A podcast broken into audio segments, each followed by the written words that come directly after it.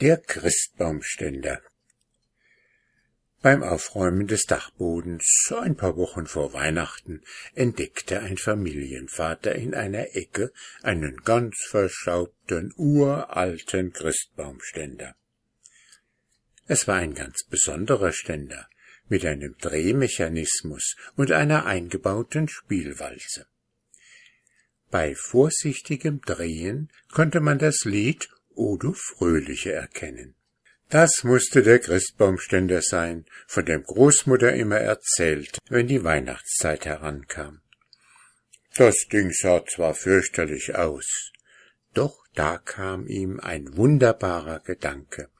Wie würde Großmutter sich freuen, wenn sie am Heiligabend vor dem Baum säße und dieser sich auf einmal wie in uralter Zeit zu drehen begänne und dazu Udo Fröhliche spielte. Nicht nur Großmutter, die ganze Familie würde staunen. Es gelang ihm, mit dem antiken Stück ungesehen in den Bastelraum zu verschwinden. Gut gereinigt, eine neue Feder, dann müsste der Mechanismus wieder funktionieren, überlegte er. Abends zog er sich dann geheimnisvoll in seinen Hobbyraum zurück, verriegelte die Tür und werkelte. Auf neugierige Fragen antwortete er immer nur Weihnachtsüberraschung. Kurz vor Weihnachten hatte er es geschafft.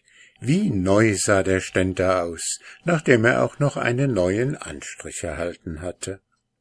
Jetzt aber gleich los und einen prächtigen Weihnachtsbaum besorgen, dachte er. Mindestens zwei Meter sollte der messen. Mit einem wirklich schön gewachsenen Exemplar verschwand Vater dann in seinem Hobbyraum, wo er auch gleich einen Probelauf startete. Es funktioniert alles bestens. Würde Großmutter Augen machen? Endlich war Heiligabend. Den Baum schmücke ich alleine, tönte Vater. So aufgeregt war er schon lange nicht mehr. Echte Kerzen hatte er besorgt. Alles sollte stimmen. Die werden Augen machen, sagte er bei jeder Kugel, die er in den Baum hing. Vater hatte wirklich an alles gedacht. Der Stern von Bethlehem saß oben auf der Spitze, bunte Kugeln, Naschwerk und Wunderkerzen waren untergebracht. Engelshaar und Lametta dekorativ aufgehängt, die Feier konnte beginnen. Vater schleppte für Großmutter den großen Ohrensessel herbei, feierlich wurde sie geholt und zu ihrem Ehrenplatz geleitet, die Stühle hatte er in einem Halbkreis um den Tannenbaum gruppiert, die Eltern setzten sich rechts und links von Großmutter, die Kinder nahmen Außenplatz. Jetzt kam Vaters großer Auftritt. Bedächtig zündete er Kerze um Kerze an, dann noch die Wunderkerzen. Und jetzt kommt die große Überraschung, verkündete er, löste die Sperre am Ständer und nahm schnell seinen Platz ein. Langsam drehte sich der Weihnachtsbaum, hell spielte die Musikwalze, o du fröhliche, war das eine Freude. Die Kinder klatschten vergnügt in die Hände. Oma hatte Tränen der Rührung in den Augen. Immer wieder sagte sie, wenn Großvater das noch erleben könnte, dass ich das noch erleben darf. Mutter war stumm vor Staunen. Eine ganze Weile schaute die Familie beglückt und stumm auf den sich im Festgewand drehenden Weihnachtsbaum als ein schnarrendes Geräusch sie jäh aus ihrer Versunkenheit riß. Ein Zittern durchlief den Baum. Die bunten Kugeln klirrten wie Glöckchen. Der Baum fing an, wie verrückt sich zu drehen. Die Musikwalze hämmerte los. Es hörte sich an, als wollte O du Fröhliche sich selbst überholen. Mutter rief mit überschnappender Stimme, so tu doch was! Vater saß wie versteinert, was den Baum nicht davon abhielt, seine Geschwindigkeit zu steigern. Er drehte sich so rasant, dass die Flammen hinter ihren Kerzen herwehten.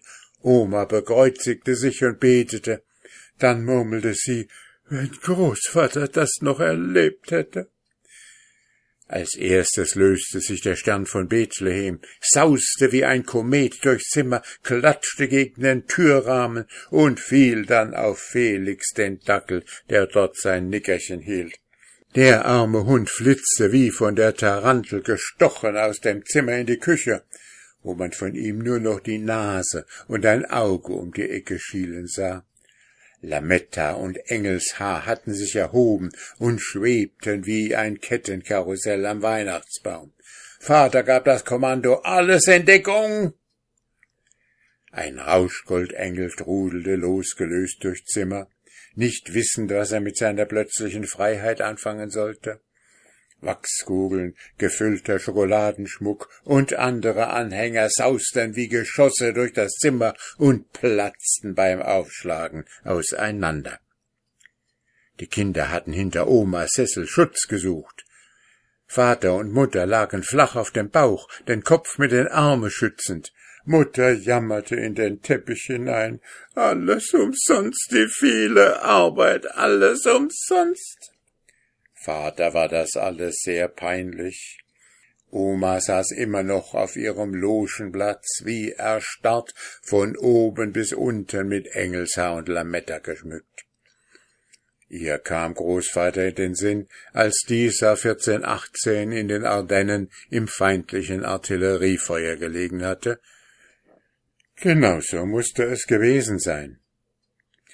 Als gefüllter Schokoladenbaumschmuck an ihrem Kopf explodierte, registrierte sie trocken hm, Kirschwasser und murmelte, wenn Großvater das noch erlebt hätte. Zu allem jaulte die Musikwalze im Schlussakkord, o oh, du fröhliche, bis mit ächzendem Ton der Ständer seinen Geist aufgab.